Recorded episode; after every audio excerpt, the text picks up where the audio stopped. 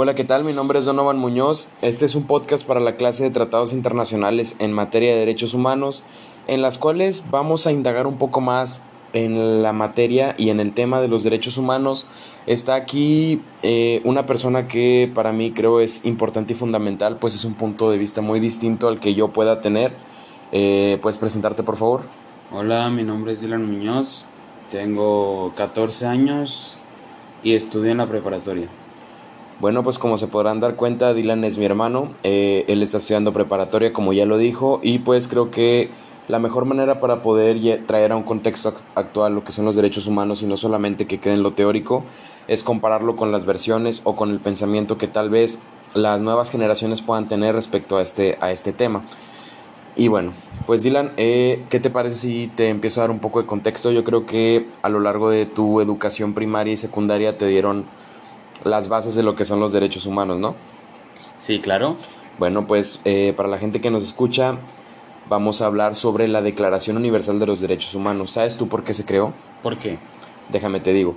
La Declaración Universal de los Derechos Humanos es un documento que sirve de plan de acción global para la libertad y la igualdad protegiendo los derechos de todas las personas en todos los lugares del mundo.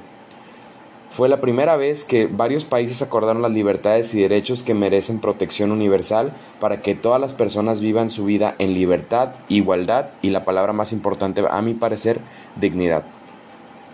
Déjame decirte, cuando yo te hablo sobre eh, la Declaración Universal de las Naciones Unidas, ah, ¿qué es lo primero que se te viene a la mente? La ONU. La ONU, correcto. Pues no estás muy alejado, ya que esta declaración fue adoptada por las Naciones Unidas Em, que en ese entonces acaba de establecerse. Esto fue el 10 de diciembre de 1948 como respuesta a los actos de barbarie ultrajantes para la conciencia de la humanidad. ¿Sabes a qué actos me refiero, no? Son unos actos muy, muy, muy conocidos por lo lamentables que fueron. Claro, la Segunda Guerra Mundial. Bien ahí. Entonces, eh, bueno, el trabajo de esta, de esta Declaración de los Derechos Humanos comenzó en 1946 con un comité de redacción que estaba integrado por mucha, muchos países, entre los cuales se encontraba Estados Unidos, Líbano y China. El comité de redacción de este documento, pues posteriormente se empezó a ampliar, empezó a crecer y e integraron a países como Australia, Chile, Francia, el Reino Unido y la Unión Soviética. Todo esto permitió que el documento se beneficiara de aportaciones de estados de todas las regiones y pues que este mismo documento obtuviera distintos contextos religiosos, políticos y culturales, es decir, que abarcara a todo tipo de personas y, eh, del mundo. Después, esta declaración fue debatida por todos los miembros de la Comisión de los Derechos Humanos de la ONU y pues finalmente formó parte de la Asamblea General en 1948. Es decir, desde que se formó o desde que se planteó la idea en 1946, no fue hasta dos años después que, que ya fue adoptada por la Asamblea General. ¿Tú sabes más o menos cuántos derechos tiene la, la, los, esta declaración? No. Bueno, déjame te digo, la declaración contiene 30 derechos y libertades que pertenecen a todas las personas y que nadie nos puede arrebatar. Los derechos que se incluyeron siguen siendo la base del derecho internacional de los derechos humanos. Actualmente la declaración sigue siendo un documento vivo y es el documento más traducido del mundo. Es más traducido pues porque todos todos en el mundo lo utilizan, ¿no? ¿Tú sabes por qué esta declaración fue concebida o, cuál fue la razón? La verdad es que no. Bueno, eh, la Declaración Universal de los Derechos Humanos marca un hito. Esto quiere decir que por primera vez el mundo tenía un documento acordado globalmente que señalaba que todos los seres humanos son libres e iguales con independencia de su sexo, color, creencias, religión u otras características. Los 30 derechos y libertades contenidos en esta declaración incluyen el derecho a no ser sometido a la tortura, el derecho a la libertad de expresión, el derecho a la educación, al derecho a buscar asilo, y así como también esta misma declaración incluye derechos civiles y políticos, como los derechos a la vida, a la libertad y a la vida privada. También incluye derechos económicos, sociales y culturales como los derechos a la seguridad social, la salud y a una vivienda adecuada. Ahora, cuando de todo lo que te he estado diciendo, ¿qué, qué consideras que es importante de los derechos humanos? Yo creo que porque son derechos que todos debemos de tener y Y disculpa que te interrumpa, ¿crees que los derechos humanos hoy en día se siguen respetando? Sí, pero creo que sin embargo se, podría, se podrían seguir trabajando.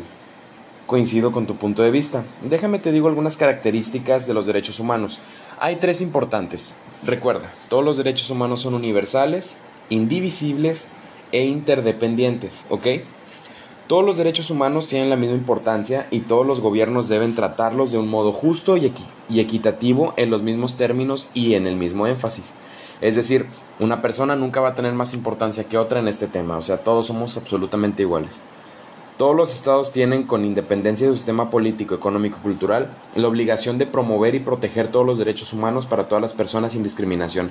Es decir, que independientemente de las reglas o leyes que tenga eh, cada país, estos derechos y esta declaración aplica para todo el mundo, sin excepción. Siempre y cuando pues te consideres humano.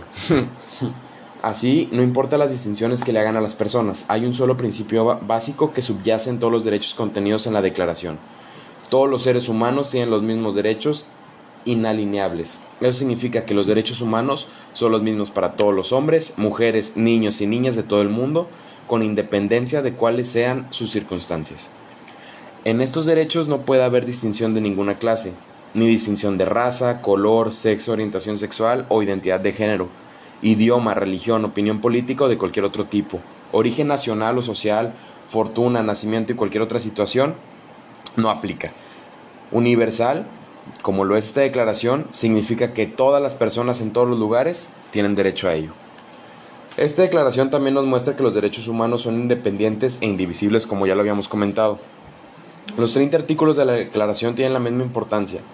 Nadie puede decidir que unos son más importantes que otros. Arrebatar un derecho tiene un impacto negativo en todos los demás, como ya lo ha demostrado la historia en distintas tragedias de la humanidad como lo fue pues la Segunda Guerra Mundial y distintos caos que ha pasado.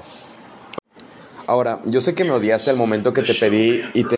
sé que me odiaste porque te mandé a hacer un poco de tarea antes de este podcast, pero te encargué investigar algunos derechos humanos ya que a mí me encargaron investigar cinco, entonces hicimos 15, entonces ¿crees que me puedas leer los primeros cinco que investigaste y ahorita indagamos un poco más en ellos? Sí, claro. El primero es todos hemos nacido libres e iguales. El segundo es no discriminar. El tercero es el derecho a la vida. El cuarto es que no hay esclavitud. Y el quinto es ninguna tortura. Muy importante estos derechos humanos. Pues bueno, como bien mencionaste, en el primero que, que platicabas, todos hemos nacido libres e iguales pues es, verdad, todos hemos nacido libres, tenemos nuestras propias ideas y pensamientos y todos deberíamos ser tratados de la misma manera. Este, este derecho no va más que eso. La segunda sobre la no discriminación, pues es un derecho que debería de seguir igual y pues no puedes discriminar sin importar nada. El derecho a la vida, todos tenemos derecho a la vida y a vivir en libertad y con seguridad sobre todo.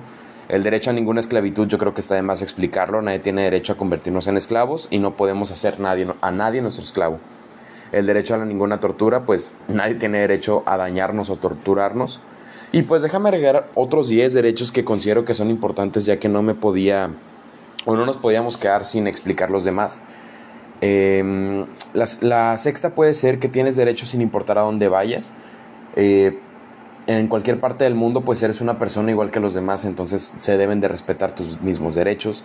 Todos somos iguales ante la ley, es el otro, la ley es la misma para todos y nos debe tratar a todos con equidad sin importar nada.